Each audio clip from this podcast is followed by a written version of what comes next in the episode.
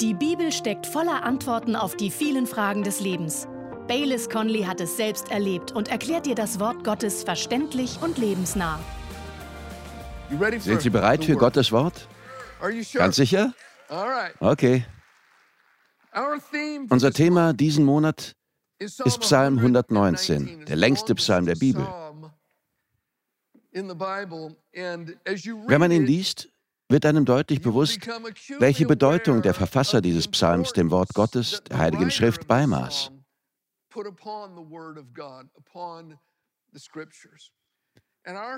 Unser erklärtes Ziel ist es, Gottes Wort in ihr Herz zu bringen, indem wir sie mit in Gottes Wort hineinnehmen.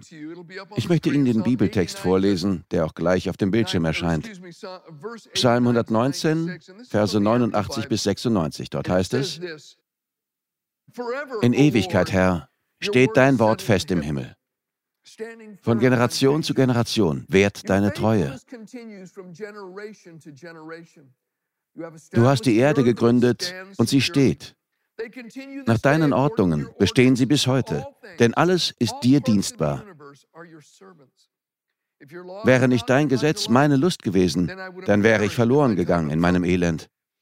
Ewig werde ich deine Vorschriften nicht vergessen, denn durch sie hast du mich belebt. Ich bin dein. Rette mich. Denn ich habe nach deinen Vorschriften gesucht. Die Gottlosen haben mir aufgelauert, um mich umzubringen. Ich achte auf deine Zeugnisse. Von allen Vollkommenen habe ich ein Ende gesehen, doch dein Gebot reicht sehr weit. Your commandment is exceedingly broad and extends without limits into eternity. Meine Frau und ich haben eine Bekannte, die eine sehr schwierige Zeit durchlebte. Sie hatte ihre Wohnung ein Jahr lang nicht verlassen. Und nicht wegen eines Lockdowns. Das ist mehr als 30 Jahre her. Sie saß im Haus, im Dunkeln, die Vorhänge zugezogen. Und eine tiefe, düstere Depression nahm ihr die Luft zum Atmen und raubte ihr das Leben. Es wurde immer schlimmer. Das Ganze hatte begonnen, als sich gewisse negative Gedanken bei ihr einschlichen. Und sobald sich diese negativen Gedanken eingenistet hatten, brachten sie einige noch schlimmere Gefährten mit. Es dauerte nicht lange, bevor diese Gedanken und düsteren Vorstellungen sie tiefer und tiefer in ein Loch von Hoffnungslosigkeit und Verzweiflung zogen. Die Frau war Christ. Und sie begann in der Bibel zu lesen. Einige der Verheißungen, die sie dort fand, brachten wieder ein wenig Licht in ihre Welt. Sie klammerte sich daran wie an einen Rettungsring. Nach und nach begannen diese Verheißungen, die Dunkelheit zurückzudrängen. Und immer mehr Licht kam in ihre Welt.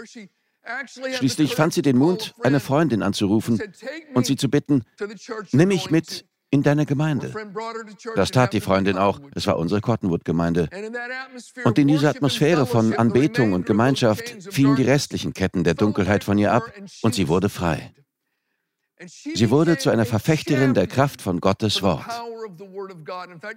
Ich würde sie sogar mit Apollos vergleichen, über den es in Apostelgeschichte 18 heißt, er war mächtig in der Heiligen Schrift. Wären Sie gern als Mensch bekannt, der mächtig in der Heiligen Schrift ist? Manche von Ihnen können sich vielleicht noch erinnern. Wenn ich in der Predigt den Faden verlor und auf ein Nebengleis geriet, konnte ich sagen, es gibt eine Bibelstelle, ich glaube in Jesaja, und da ist die Rede davon, äh, dann konnte ich auf die Frau zeigen und fragen, welcher Vers ist das? Und sie konnte den Vers zitieren und genau sagen, wo er steht. Sie konnte immer antworten. Ganz gleich, welche Bibelstelle es war. Sie wusste immer sofort, was ich meinte und konnte den Vers wörtlich zitieren. Sie wurde eine lebendige Erfüllung vom Psalm 119, Vers 92. Wäre nicht dein Gesetz meine Lust gewesen, dann wäre ich verloren gegangen in meinem Elend. Ich möchte Sie auf mehrere Dinge in diesem Abschnitt aus Psalm 119 hinweisen. In Vers 89 heißt es, in Ewigkeit, Herr, steht dein Wort fest im Himmel. Es steht fest, es ist beständig, unveränderlich. Es steht fest im Himmel. Wir müssen es auf der Erde zu unserer letzten Autorität machen, zu unserer Zuflucht in Zeiten der Not. Vers 90 sagt, von Generation zu Generation währt deine Treue. Was wir von Gottes Handeln in anderen Generationen lesen, das können wir von Gott in seiner Treue auch für unsere Generation erwarten. Vers 93. Ewig werde ich deine Vorschriften nicht vergessen, denn durch sie hast du mich belebt. Gott schenkt uns Leben durch sein Wort, emotionales Leben und sogar physisches Leben. Psalm 107, Vers 20. Er sandte sein Wort und heilte sie. Er rettete sie aus ihren Gruben. Weiter in Psalm 119, Vers 94. Ich bin dein, rette mich. Das ist sehr wichtig. Denn die Bibel, Gottes Wort, unser Schatz, ist das Erbe seiner Kinder. Und wenn Sie noch nicht festgemacht haben, dass Sie zu Gott gehören, sollten Sie das noch heute tun. Am Ende von Vers 94 heißt es dann in einer anderen Bibelübersetzung, denn ich habe eifrig nach deinen Vorschriften gesucht. Sie sind das, was ich am meisten brauche. Schauen Sie mich bitte einmal einen Moment an. Was Sie heute am meisten brauchen, ist nicht Geld, nicht Gesundheit, nicht Frieden. Was Sie heute am meisten brauchen, ist Gottes Wort, denn es kann Ihnen all das geben und noch mehr.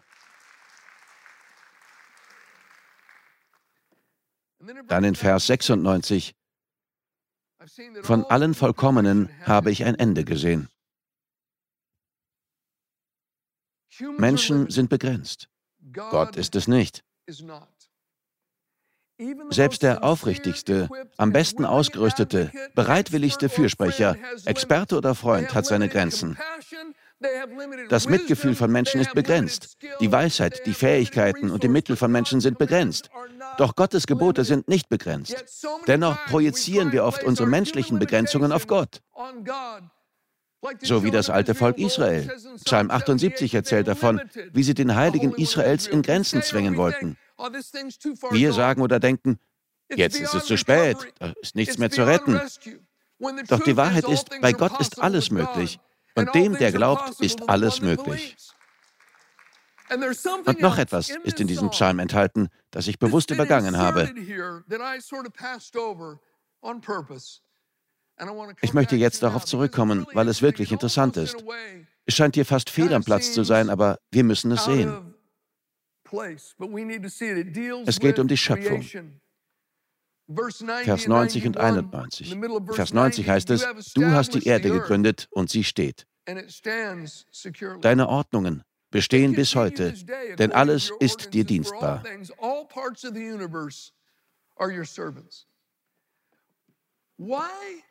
Warum hat der Psalmist hier einen solchen Gedanken eingefügt?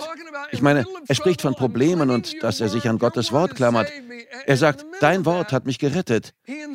Und mittendrin fügt er hier diesen Gedanken ein, dass Gott der eine ist, der die Erde gegründet oder erschaffen hat. Das Universum dreht sich um ihn. Vielleicht überrascht es Sie, aber Gottes Leute taten das oft, wenn ihnen Schwierigkeiten und notvolle Umstände begegneten. In 2. Könige 19 wird Hiskia von der assyrischen Armee belagert. Sanherib, der König von Assyrien, hat jede Stadt zerstört, mit der sie in Berührung gekommen waren. Sie haben bereits alle Israeliten in Samarien besiegt und sie als Gefangene nach Assyrien verschleppt. Die Lage ist absolut hoffnungslos. Und Hiskia beginnt inständig zu beten und Gott um sein Eingreifen anzuflehen. Er beginnt sein Gebet mit den Worten, Du bist Gott. Du hast Himmel und Erde gemacht. Als Nehemia in Gefangenschaft war und Schwierigkeiten erlebte, tat er das Gleiche. Gott, du hast die Himmel und Erde gemacht. So begann er sein Gebet. So wie der Psalmist hier im Psalm 119. König David tat es sehr oft, wenn er in einer notvollen Lage war. Ich wette, Sie kennen Psalm 121, Verse 1 und 2. Ein Wallfahrtslied, ich hebe meine Augen auf zu den Bergen. Woher wird meine Hilfe kommen? Meine Hilfe kommt vom Herrn, der Himmel und Erde gemacht hat. Aber wir finden das Gleiche auch im Neuen Testament. In Apostelgeschichte 4 wurden die Jünger verhaftet und bedroht. Sie sollten nicht lehren, nicht predigen und nicht einmal mehr im Namen von Jesus sprechen. Also versammelten sie sich mit der Gemeinde und beteten. Sie beteten, dass Gott sie unerschrocken machen und seine Hand zur Heilung ausstrecken möge. Aber ist Ihnen schon mal aufgefallen, wie dieses Gebet begann? Die ganze Gemeinde begann das Gebet mit den Worten Apostelgeschichte 4, Vers 24. Herrscher du, der du den Himmel und die Erde und das Meer gemacht hast und alles, was in ihnen ist. Zuallererst erkannten sie Gott als Schöpfer an. Damit setzten sie ihr Vertrauen auf eine Verheißung, die das Blatt für sie wenden würde, so wie es bei Hiskia und Nehemia und David gewesen war. Und darum soll es heute in der Predigt gehen. Viele der Personen, von denen wir gerade gesprochen haben, gingen am Anfang ihrer Gebete zum Anfang der Bibel. Und sie begannen ihre Gebete, indem sie 1. Mose 1, Vers 1 zitierten. Sie kehrten zum Anfang zurück. Als Kind war Mathe nie meine Stärke. Ich saß vor meinem Arbeitsblatt und radierte und schrieb und mein Vater hingegen war ausgezeichnet in Mathematik. Ich bat ihn, Papa, hilf mir. Und er kam herein und radierte alles weg, was ich bereits geschrieben hatte. Ich rief aus, aber Papa! Und er sagte, das ist alles durcheinander. Wir müssen zum Anfang zurückkehren. Und er fing von vorne an und erklärte mir alles Schritt für Schritt. Dann verstand ich es. Aber ich kritzelte und kritzelte und malte Pfeile hier und dort. Und er sagte, wir müssen zum Anfang zurück. Manche von uns müssen zum Anfang zurückkehren. Diese Menschen begannen ihre Gebete, indem sie 1. Mose 1, Vers 1 zitierten. Wir werden gleich noch darauf zurückkommen, aber schauen Sie bitte zuerst mit mir in 1. Petrus 4. In diesem Kapitel spricht Petrus über das Leiden und das Durchleben von Prüfungen. Ganz konkret spricht er von Situationen, in denen wir leiden, weil wir Gott nachfolgen, da wir für Jesus leben. In 1. Petrus 4, Vers 12 sagte er, Geliebte, lasst euch durch das Feuer der Verfolgung unter euch, das euch zur Prüfung geschieht, nicht befremden, als begegne euch etwas Fremdes. Und dann Vers 19. Daher sollen auch die, welche nach dem Willen Gottes leiden, einem treuen Schöpfer ihre Seelen anbefehlen. Also ihr Leben, ihr Leben anbefehlen. Einem treuen Schöpfer ihre Seelen anbefehlen, ihm Gutes tun. Wenn sie leiden, befehlen sie Gott ihr Leben an, denn er ist ein treuer Schöpfer. Manche Übersetzungen sagen, einem Schöpfer, der euch nie im Stich lässt. Der ursprüngliche griechische Text hat noch eine etwas andere Betonung. Die Übersetzung wäre ungefähr wie folgt. 1. Petrus 4, Vers 19. Darum sollten diejenigen, die leiden, weil sie Gottes Willen folgen, ihr Leben in den Schöpfer legen, der sie nie im Stich lassen wird und weiterhin immer tun, was richtig ist. Befehlen Sie in Schwierigkeiten Ihr Leben und Ihre Lebensumstände dem treuen Schöpfer an.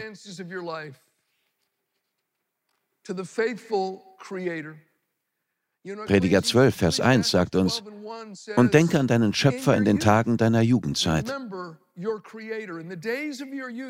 Mit anderen Worten, erfasse diese Wahrheit, solange du noch jung bist. Es wird dir durch dein ganzes Leben helfen, bis ins Alter. Denke in deiner Jugend an deinen Schöpfer. Warum müssen wir diese Wahrheit begreifen? Warum ist sie so wichtig? Versuchen Sie mir zu folgen. Was ich sage, wird Ihnen helfen. Hebräer 11, Vers 3 gibt uns eine kleine Zusammenfassung. Es beschreibt kurz, was uns in 1. Mose 1 sehr detailliert berichtet wird. Hebräer 11, Vers 3 sagt es so, durch Glauben verstehen wir, dass die Welten durch Gottes Wort bereitet worden sind, sodass das Sichtbare nicht aus Erscheinendem geworden ist. In 1. Mose 1, Vers 1 klingt das so. Im Anfang schuf Gott den Himmel und die Erde. Und dann erfahren wir die Einzelheiten. Darf ich Sie fragen, ist Gott immer noch der Schöpfer? Hat er auch nur ein Stück seiner schöpferischen Fähigkeit verloren? Nein, das hat er nicht. Wenn die Bibel uns also sagt, wir sollen ihm als treuem Schöpfer unser Leben und unsere Situation anbefehlen und uns an unseren Schöpfer erinnern, dann heißt das, wir sollen die Tatsache bedenken, dass Gott immer noch etwas aus dem Nichts erschaffen kann.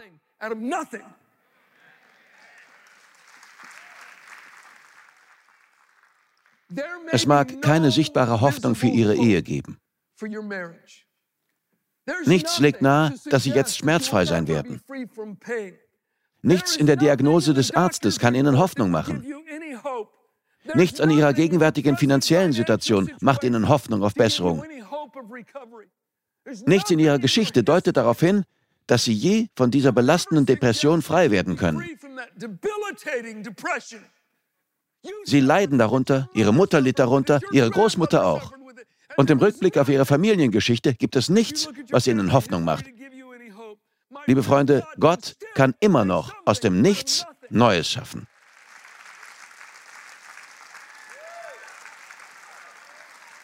Sein grenzenloses Wort brachte Galaxien ins Sein.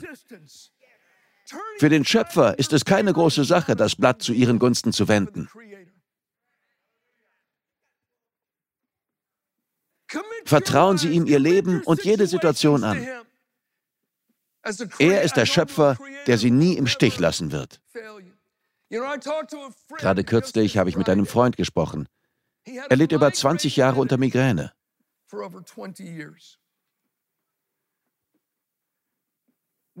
Manchmal bei einem Treffen wurde es so schlimm, dass er sich nur noch hinlegen konnte. Er konnte nicht arbeiten, nichts tun, 20 Jahre lang.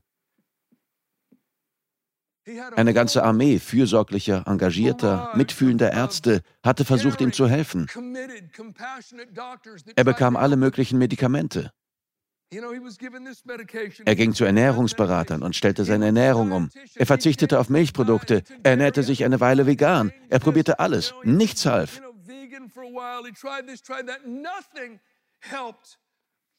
Alle Ärzte, alle Profis landeten in einer Sackgasse, weil Menschen Grenzen haben. Aber liebe Freunde, der Schöpfer hat keine Grenzen. Sein Befehl, sein Wort ist unbegrenzt. Vor einigen Jahren wurde mein Freund auf übernatürliche Weise geheilt und hatte nie wieder Migräne. Das ist nun schon Jahre her. Liebe Freunde, der Schöpfer ist nicht begrenzt. Sein Wort ist unbegrenzt.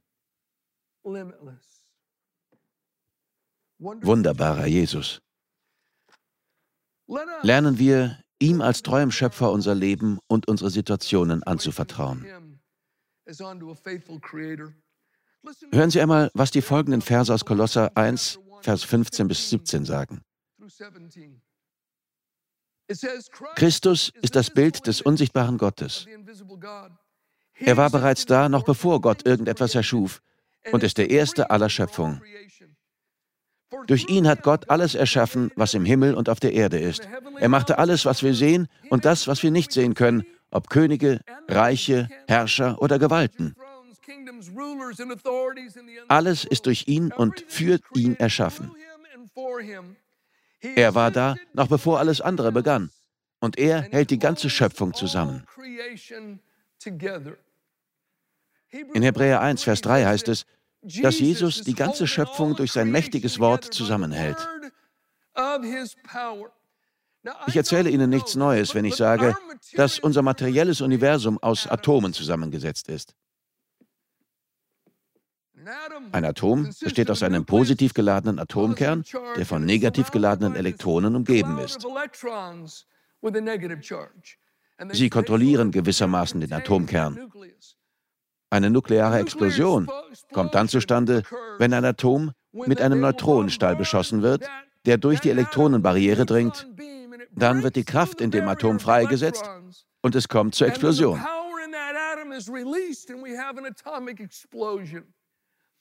In einem Artikel darüber schrieben Wissenschaftler, die das alles verstehen, Folgendes.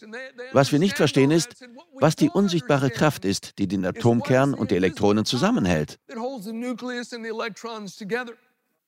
Und weiter, wenn diese unsichtbare Kraft, worin auch immer sie besteht, je verändert oder plötzlich freigesetzt würde, würde das gesamte Universum sich sofort selbst zerstören.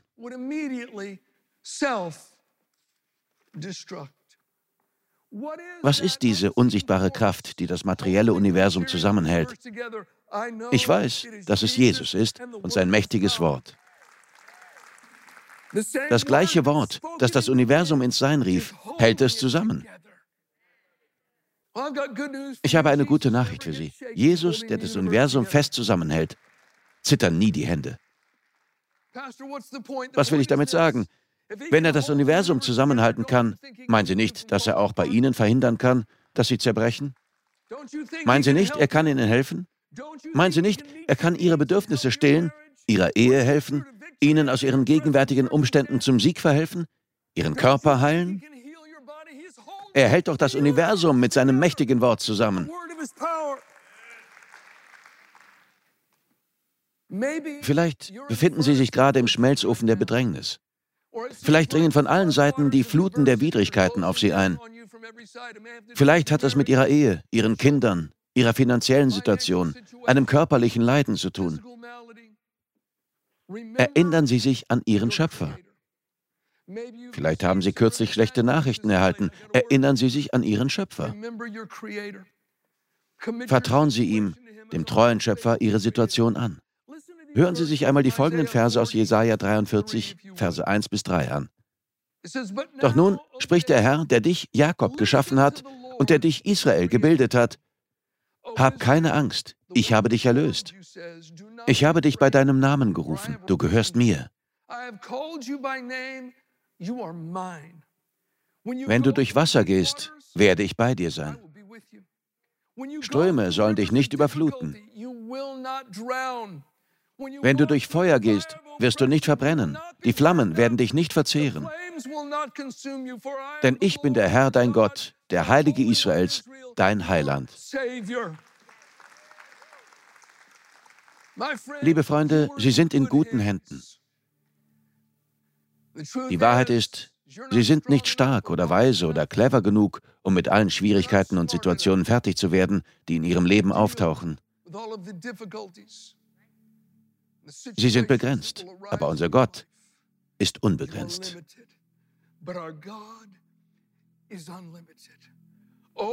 Wir beten so klein. Wir denken so klein und begrenzt. Was könnte Gott tun, wenn wir vertrauensvoll große Dinge von ihm erwarten würden? Was könnte in uns und durch uns in unseren Familien, in unseren Nachbarschaften, in unserer Nation geschehen, wenn wir unser Vertrauen auf ihn als den Schöpfer von allem setzen würden.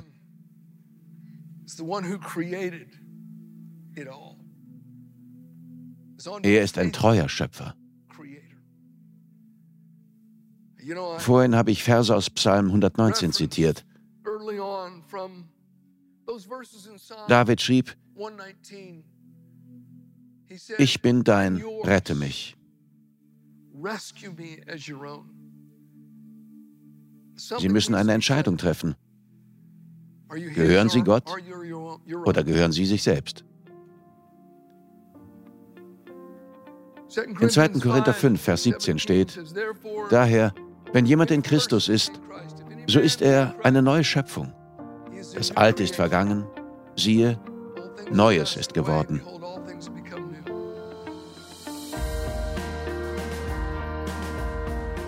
Wir danken dir fürs Zuhören. Weitere Predigten sowie eine tägliche Andacht von Baylis findest du kostenlos auf baylis-conley.de. Gott segne dich.